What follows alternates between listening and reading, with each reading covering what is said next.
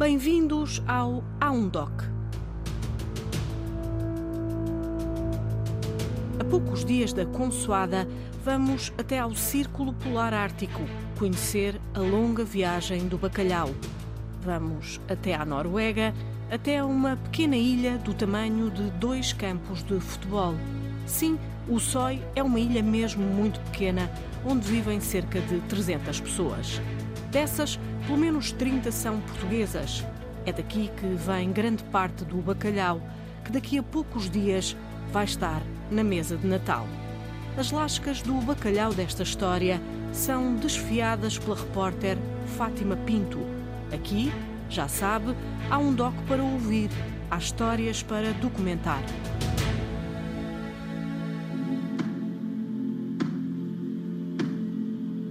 Há uma ilha encantada no Ártico que conquista.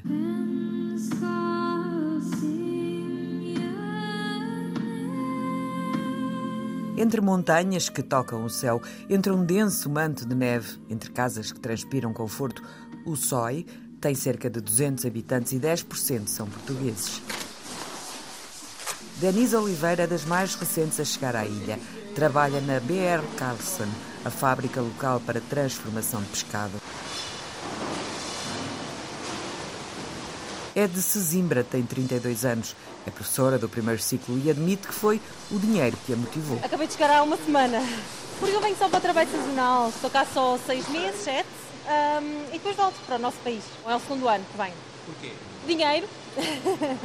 um, sim, soube desta, desta oportunidade, então vim, vim cá experimentar e tem sido uma aventura em tanto. Tenho cá uma prima que está cá um ano inteiro e vim cá de férias há, há dois anos. Vim cá de férias, uh, apaixonei-me por o SOI e pronto, acabei por, uh, por vir para cá. Em Portugal, eu sou professora de primeiro ciclo e educadora de infância. Ganha mais meio ano aqui do que o ano inteiro em Portugal? Sim, sem dúvida. Nós ganhamos 20 euros a hora e depois há semanas em que trabalhamos pronto, várias horas, há outras em que é mais fraco, depende. Depende muito da temporada, depende muito, pronto, por exemplo, hoje veio peixe ao fim de semana, então estamos a fazer trabalho extra, digamos assim. Uh, há outros dias em que é mais parado, varia muito. À volta de uns 2, 3 mil por mês. À volta disso. As despesas são, são por nossa conta. Existem várias casas uh, disponíveis para aluguer um, e alimentação também, também tudo por nossa conta. O custo de vida não é assim tão alto em relação a Portugal e, e o ordenado é sempre muito superior, não é? E aqui, mais, quanto mais trabalhamos, mais ganhamos. Por isso, gosto deste, deste formato de temporário de vir só por seis mesinhos e depois voltar para Portugal. Não há nada como o nosso clima, não é? Isto aqui é gelado. Oh, estou sempre a chorar por causa do frio, mas, um, mas super tranquilo, tranquilo. Faz-se bem. Somos fortes, portugueses, estamos habituados. Isso é a parte mais esquisita. É, agora é sempre noite, no verão é sempre dia, mas, mas o facto de como também trabalhamos muitas horas em horários assim uh, esquisitos às vezes, uh, nem damos por isso, muitas vezes. Podem ser 12, 14, depende. Depois, se for preciso, um dia a seguir descansamos. Pronto, isto varia bastante, depende. Quando há barcos, nós vimos, cuidamos do, do peixe e pronto. Solteira, mas encontrei o amor aqui em Ussói. um rapaz da Lituânia que também está a trabalhar ali agora. Um, e pronto, já o levei a Portugal, claro, para conhecer o nosso país e agora voltamos juntos. E, e tencionamos ir para Portugal. Mas os noruegueses é um povo também muito acolhedor. Também o facto de vivemos numa ilha tão pequena é como que uma aldeia, toda a gente se conhece e isso facilita bastante as coisas também. Aqui temos sempre várias funções, principalmente nesta altura do ano, que ainda não começou a temporada em grande, que é mais em janeiro. Agora fazemos um pouco de tudo. Agora, por exemplo, estava, estou a limpar o peixe, a limpar os interiores, limpar as entranhas. Uh, depois, noutras alturas, salgamos o peixe. Por exemplo, ontem estive, por exemplo, a aspirar a parte do sangue do bacalhau que nós temos que tirar. Pronto, estamos sempre a variar. Assim que cheguei, cada posto que vamos, eles ensinam tudo o que devemos fazer. Pronto. Eles, não, não uma formação de estar sentados a aprender, mas, mas mais, mais prática no local. Todos falamos inglês aqui porque há muitos imigrantes, por isso uh, ainda agora estava a falar espanhol com a minha colega, por exemplo, então uh, é fácil, isso não é um problema. Cozinhar este bacalhau é muito estranho, não dá para fazer os nossos típicos pratos porque é fresco, é muito mais suave, então. Hum. Mas não são só os mais jovens que vêm à procura de uma vida melhor.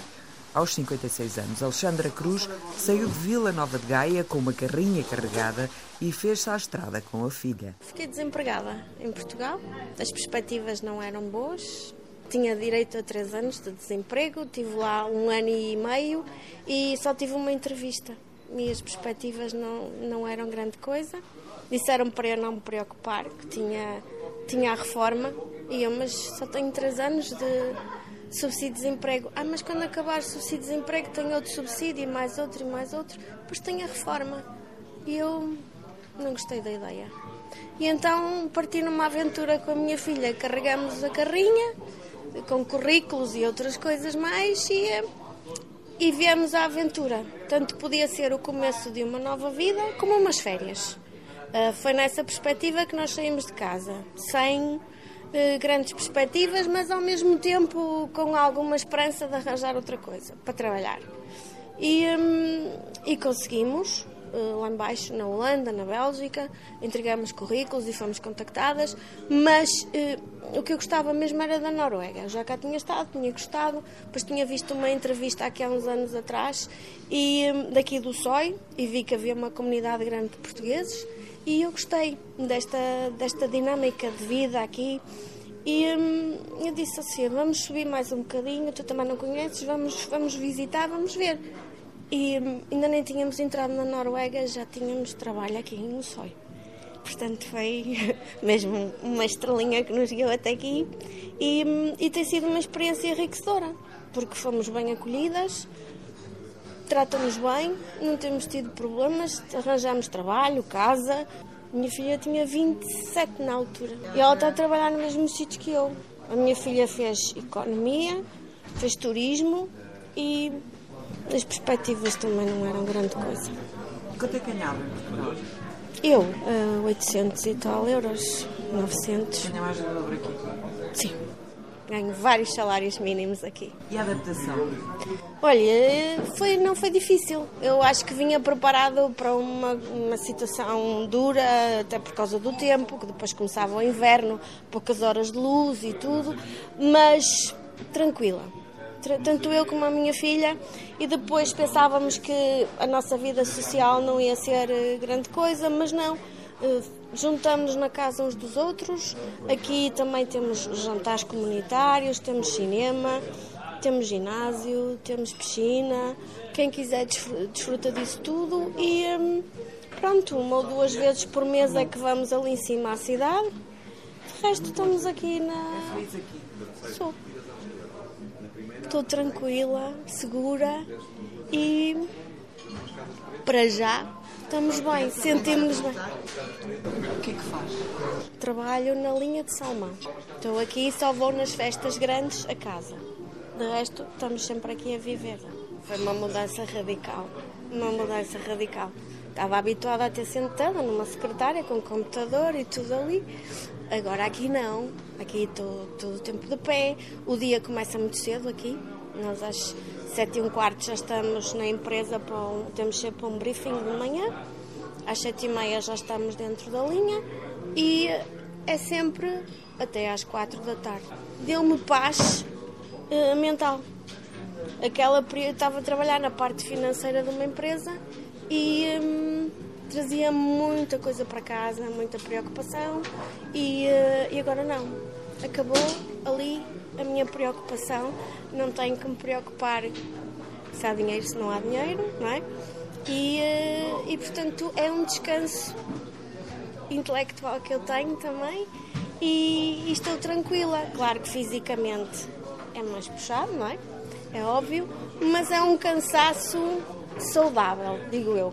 A vossa família o que é que disse quando as duas se meteram à estrada para a Noruega ou para para a Holanda, tipo. Uh... Aceitaram. Os meus pais aceitaram e deram-me força. Mentalmente, acho que rejuvenesci. Rejuvenesci. Aquelas preocupações que eu tinha desapareceram, portanto, consigo desfrutar melhor dos meus tempos livres, dos meus fins de semana, das minhas férias e, portanto, chega aquela hora e eu só penso em mim. Em mim, na minha filha, na minha família. Não tenho que me preocupar com outras coisas com que eu, com que eu me preocupava anteriormente. portanto, sim, é um descanso para mim. Emigrar aos 56 anos é um ato de coragem. Não estou a chamá-la velha. Eu sei. Mas é, não é? Sim, às vezes dizem-me isso. Eu digo que não, que é, é querer mudar. É querer mudar. Claro que foi um tiro no escuro. Foi um tiro no escuro. Eu podia não estar aqui a esta hora. Podia estar outra vez em Portugal, não é? Mas, ou no, até noutro sítio qualquer, não sei. Mas hum, quem não arrisca não petisca, não é? Como se costuma dizer. E eu, eh, eu disse mesmo, ou é agora que eu vou ou não vou mais. E se eu não viesse, talvez eu me viesse sempre a perguntar porque é que eu não fui, porque é que eu não fui, a questionar. Portanto, eu tinha mesmo que. Havia qualquer coisa cá dentro, tipo um bichinho que me dizia: por que não, por que não, por que não, por que não. E portanto era naquela altura, ou, ou saía naquela altura ou não saía mais. E eu, pronto, tive que sair. E pronto, e estou aqui. Já arranjou um namorado cá? Não, não, não, não. Não, não, não. Não, não, não, não. Também não, pode, não posso arranjar tudo cá. Arranjei trabalho, paz de espírito e tudo. Sim, mas não, mas não, não, não. Vamos por partes e com calma. Há pouco mais de um ano, Guilherme Alexandre deixou a Urgeiriça e rumou à Noruega com a namorada. É sempre o dinheiro que conta, mas não só.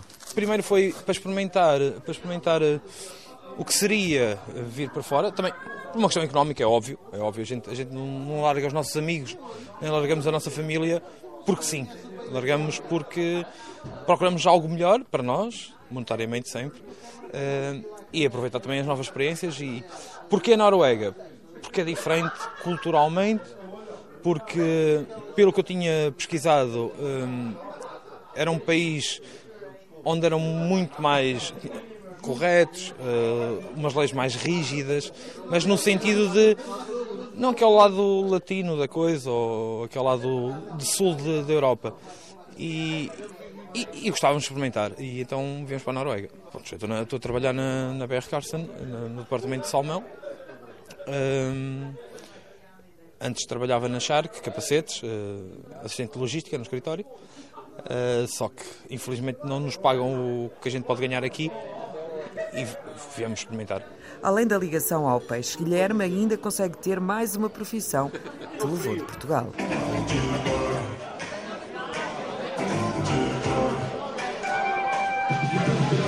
Eu sou DJ há 24 anos um, e por acaso uh, comecei.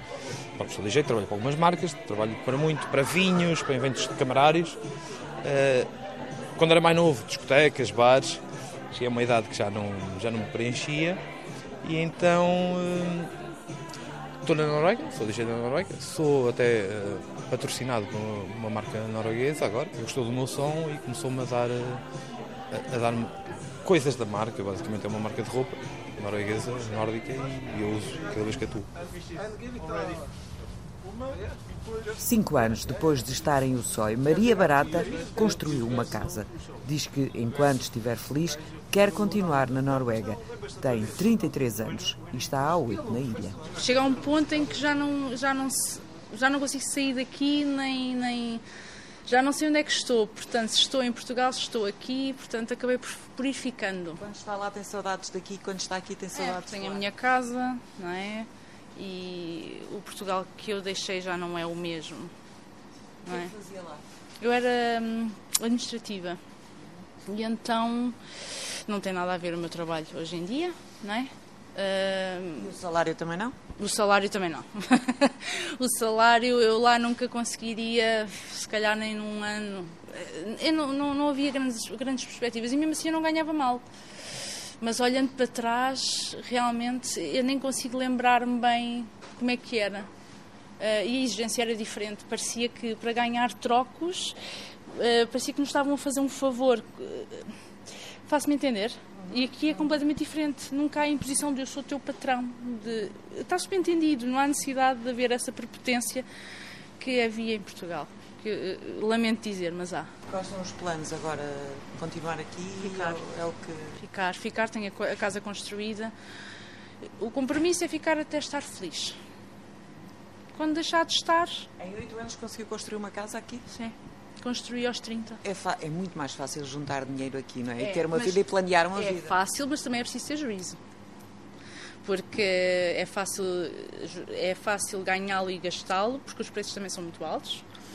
E quando as pessoas também começam a ganhar mais, começam a ter mais vícios, entre aspas, não são vícios, não estou a falar de coisas negativas, mas começas a gastar mais, a subir o teu nível de vida. Se tiveres os pés bem assentos na terra e o objetivo bem definido, consegues.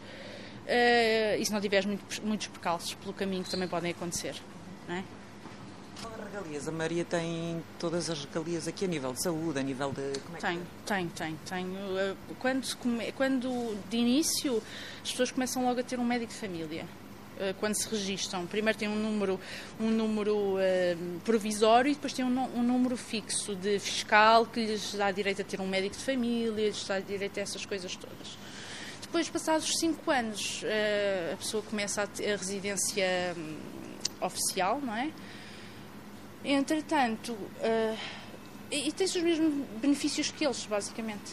Claro que não se tem totalmente, uh, se tivermos o passaporte norueguês ainda é melhor, ainda é mais fácil, tudo, não é?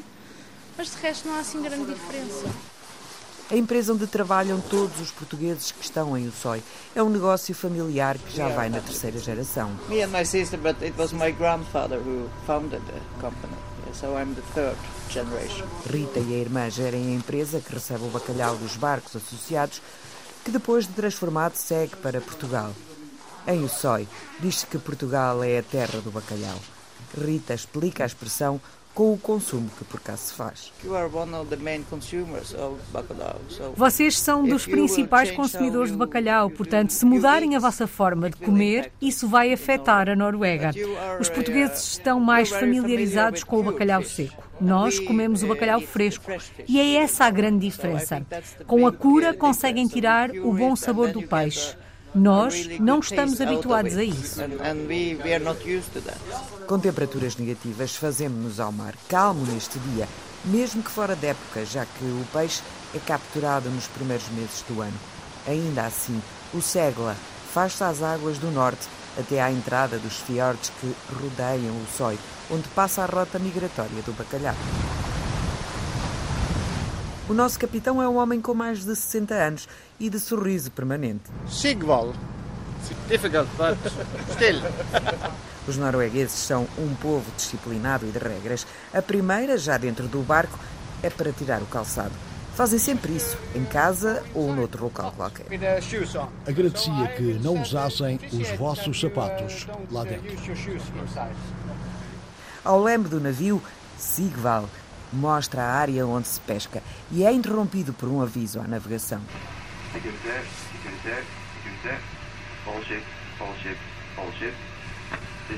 Norwegian warship through Alamasi, Foxtrot 311. Norwegian warship through Alamasi, Foxtrot 311. Diz que provavelmente será um navio de guerra ou talvez um submarino. Ziegwald diz que aumentou o número de embarcações na área desde o início da guerra. Uh, Há muitos navios de guerra nesta zona desde que a guerra começou. São mesmo muitos navios de guerra e submarinos. A tripulação do Sigla é, neste dia, constituída por muitos portugueses. Diogo Rocha, a estrela Michelin Diogo Rocha, é chefe na cozinha, mas não se safa na pesca à linha. Então, chefe, pescámos alguma coisa? Ainda não. Temos fé. Nem tubarão, nem. Não, não, mas temos fé que vai acontecer. Fé. O português tem muita fé. E vontade. E vontade. Não é? Que é logo meio caminho andado. E paciência. Também. Yeah, try that. Agora é que vai. Estás a ver? Um explica de uma maneira, o outro explica da outra. The problem it's not the spot. Mais tarde, já na cozinha, a conversa muda de figura e as feijocas casam na perfeição com o bacalhau. É, feijocas de fada com o bacalhau com o Magnus. Então nós decidimos fazer, primeiro vamos fazer o Magnus, já está ali, com estas peças gigantes. Né? Vocês já tinham visto? E já viram passar? Sim, grandes Não? postas de bacalhau. É mesmo um bacalhau fora do comum. Sim, sim. Portanto, é, é um bacalhau para quem é apaixonado pelas aquelas postas altas, não é? Para quem tem famílias, para quem tem famílias numerosas. Um, sim, lasca bem. Bom, nós entretanto fizemos um caldo com as pontas e agora fizemos o estofado de feijoca. Com azeite, alho cebola, né? um bocadinho de pimenta. e pronto. Porque acho que também é um prato que, que estando nós em alto mar, que era uma coisa que eu gostava de comer, uma coisa assim de conforto, não é? Um, uma, mas quase uma feijoada de bacalhau que é assim mais quentinha, que é para nos aquecer, porque aqui a temperatura não é, não é a nossa temperatura de Portugal, não é? Mesmo quando está frio em Portugal não atinge estes, estes, estas temperaturas negativas. Este é um bacalhau superior mesmo, Sim. Uh, é, é, é, porque, primeiro, uh, lá está, tem uma coisa que o próprio crescimento, o tempo que ele faz, né, faz com que o peixe ganhe outro tipo de textura. É? Nós vimos que é, um, é uma outra forma. É? Depois, como eu dizia, uh, reparem, obviamente não conseguimos, não conseguimos mostrar, mas a lasca, o tamanho da lasca é do tamanho do meu dedo polegar. Então, isto obviamente que é um produto de excelência, não é? A espinha é praticamente igual, não é? é isso, é, é que, o que cresce aqui é mesmo o lombo, não é? Este é um bacalhau XXL. Surge pela primeira vez no mercado com apresentação na Noruega, onde foi pescado. Tem seis meses de cura e é a reposição de um outro produto, embora diferente, que a Logrado, com sede em Coimbra, perdeu no incêndio de abril. É uma edição limitada, com 1.400 unidades, como explica José Lito Lucas. Este é um produto único, tanto pela sua dimensão, que é um produto com mais de 5,5 kg depois de seco, o que é, é cada vez mais raro, bem como também pelas suas características onde foi pescado, que é precisamente neste local que é a rota migratória uh, do, do, bacalhau na altura uh, do seu movimento entre fevereiro, março e abril. E nós, aproveitando toda, essas, toda a junção dessas características, nós adicionámos-lhe também uma embalagem completamente diferenciadora no mercado, em que faz com que tenhamos, com tudo isto que acabei de referir, com um produto singular e diferenciado de tudo aquilo que existe no, no, no mercado. Então, vamos ter um produto com, umas, com, uma, com uma altura fantástica, uns lombos muito, muito altos, a lascar, com muita gordura, muito macio, portanto vamos ter um peixe muito macio. É uma edição limitada, porque peixe deste tamanho, nós, de todo, todo o peixe que nós recebemos, todo o bacalhau que a Lograda recebeu uh, este, este ano, nós só tivemos 1400 unidades deste peixe e, portanto, é muito limitado uh, e, e garantidamente não iremos conseguir satisfazer as necessidades de todos os clientes. A procura garantidamente será superior, mas quem conseguir uh, terá um produto único à, à, sua mesa. Rita Carlson explica que este é um bacalhau difícil de encontrar, pode levar entre 12 a 20 anos para crescer e é uma geração que está a chegar ao fim. Ah, o tamanho do peixe mudou no último ano. Está a tornar-se mais pequeno. Está a chegar ao mar uma nova geração, por isso é mais pequeno.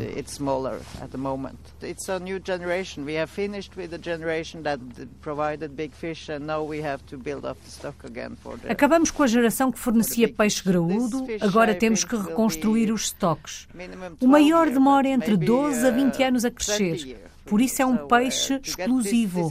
Vamos tê-lo sempre, mas será limitado. Oh, we will always have some of this fish, but it will be limited. So when you can have this fish, you have a very exclusive fish.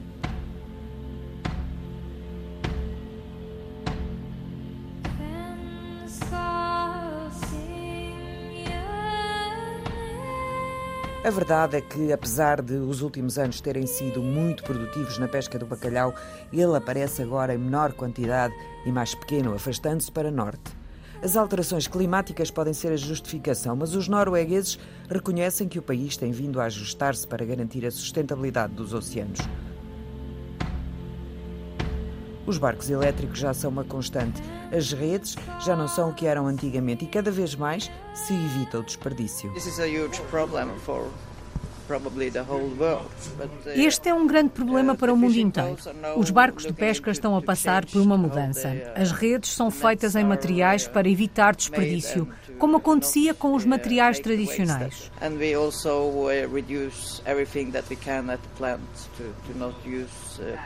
Também reduzimos tudo o que seja à base de plástico. Usamos mais materiais uh, reciclados. Isto tem altos e baixos e, no momento, constatamos que o bacalhau está a deslocar-se mais para norte. Não sabemos se é pontual ou se é fruto das alterações climáticas, porque isto já aconteceu antes. O bacalhau muda as suas rotas. As temperaturas subiram entre 1 e 2 graus, por isso temos tempo mais quente e mais tempestades. Mas, como disse, não sabemos se é pontual ou se é das alterações climáticas, mas também não podemos dizer que não é. O petróleo e o gás natural são os principais recursos da Noruega. O pescado vem logo a seguir, com uma produção anual na ordem dos 3 milhões de toneladas por ano, o equivalente a 40 milhões de refeições, de acordo com a NSC, a Norwegian Seafood Council, a organização estatal que gera a exportação de pescado no país. Portugal deve receber este ano cerca de 37 mil toneladas, traduzindo-se num valor na ordem dos 314 milhões de euros. Em comparação com 2022, os valores de toneladas de bacalhau estão 0,9% abaixo, mas o volume de negócios subiu 11%, refletindo assim a subida dos preços. O responsável deste organismo, Christian Kramer, refere a importância do nosso país para as vendas da Noruega, a garantia que os consumidores têm e as quebras de 20% na cota para o próximo ano. Portugal is uh, the Portugal é o maior consumidor no domínio do bacalhau. É um mercado muito importante. Queremos que o nosso consumidor-alvo tenha a certeza de que o melhor bacalhau vem da Noruega, assim como os vendedores e importadores. Cada consumidor sabe de onde vem o produto. Baseamos a sustentabilidade numa cota, garantimos que todas as partes do peixe são utilizadas. Temos uma boa posição nesse aspecto. Os consumidores sabem a história do peixe. As cotas são fixadas pelo governo e as agências estatais sabem quantos pescadores existem no oceano.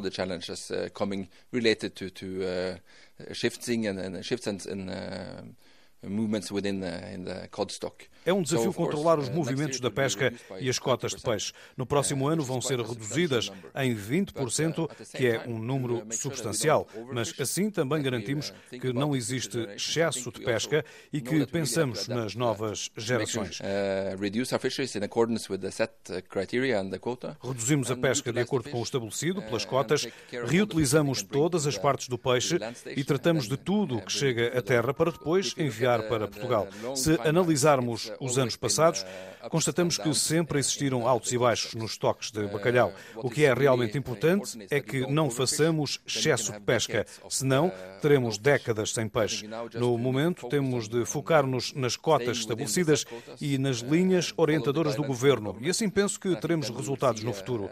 Não é a minha função prever isso, mas acho que vai haver sempre bacalhau. Em nome do amor ao fiel amigo, vamos garantir que haverá sempre muito bacalhau para os consumidores portugueses. A empresa de Coimbra tem pela primeira vez a Noruega como principal país de importação de bacalhau.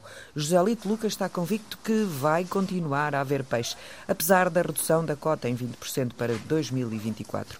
Os preços é que são ainda uma incógnita. Pela primeira vez este ano, a Lograde o país de onde mais importou foi precisamente a Noruega. Nos 36 anos de existência da Algrado, este, pela primeira vez, foi o ano em que eh, a Noruega teve o primeiro lugar em termos de importações pela parte da Logrado. Obviamente vemos a Noruega como um parceiro importante, vemos uh, o nosso principal parceiro com que fazemos o, o, Magnus, que é a empresa BR Carlson, como fundamental para, para os próximos anos e por isso é que estamos, estamos aqui. Portanto, a matéria-prima está aqui, a fonte está aqui e é aqui que nós temos de estar e com as pessoas corretas.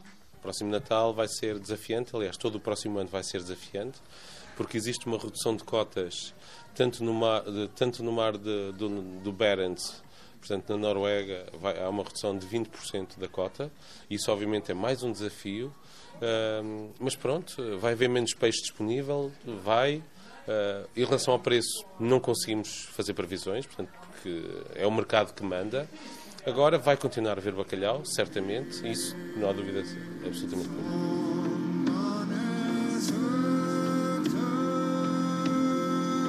É quase impossível deixar o sói sem ficar a olhar para trás para as casas de conforto, para as altas montanhas, para a alvura da paisagem, para a afabilidade de um povo.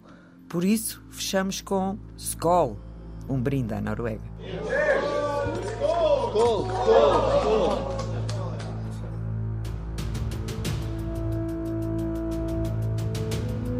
Ficamos por aqui no Há um Doc desta semana, conduzido pela repórter Fátima Pinto. Se quiser voltar a embarcar na longa viagem do bacalhau, basta ir até à RTP Play ou a qualquer plataforma de podcast. Também pode pesquisar pelo Há um Doc em qualquer motor de busca. Estamos sempre à sua espera. Feliz Natal e em 2024, já sabe, há um doc para ouvir, há uma história para documentar.